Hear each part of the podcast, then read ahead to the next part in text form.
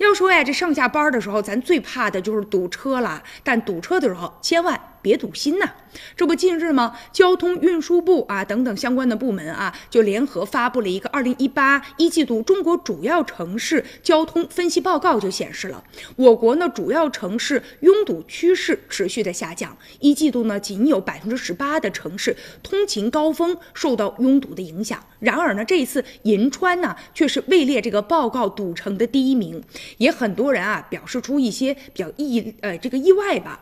其实呢，现在啊这个一二线城市治堵的工作呢已经取得了一定的成效了，那交通拥堵的状况也有所缓解了，相对来说吧比较符合大家的期待和判断。但是呢，呃也有一些啊三四线的城市啊可能存在拥堵的情况。其实啊，这个银川的现象也并非是个案，所以呀，你看，除了这个节假日之外啊，可能上下班也会有类似这种现象。其实呢，交通拥堵是一个地方经济繁荣的体现。那这两年，由于大家呢这个收入呢增加了。很多人买小汽车已经啊不再是梦想了。那与此同时呢，这个汽车的销量一直呢持续的增加。但是问题来了，汽车越来越多了，可是呢，有一些这个城市的路网的系统啊，就需要呢及时的进行适应。